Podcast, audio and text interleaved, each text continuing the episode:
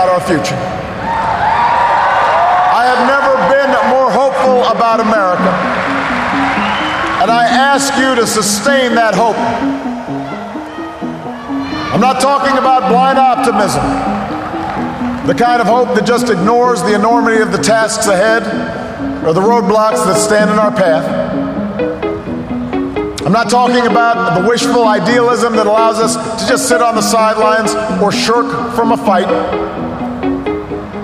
I have always believed that hope is that stubborn thing inside us that insists, despite all the evidence to the contrary, that something better awaits us. So long as we have the courage to keep reaching, to keep working, to keep fighting.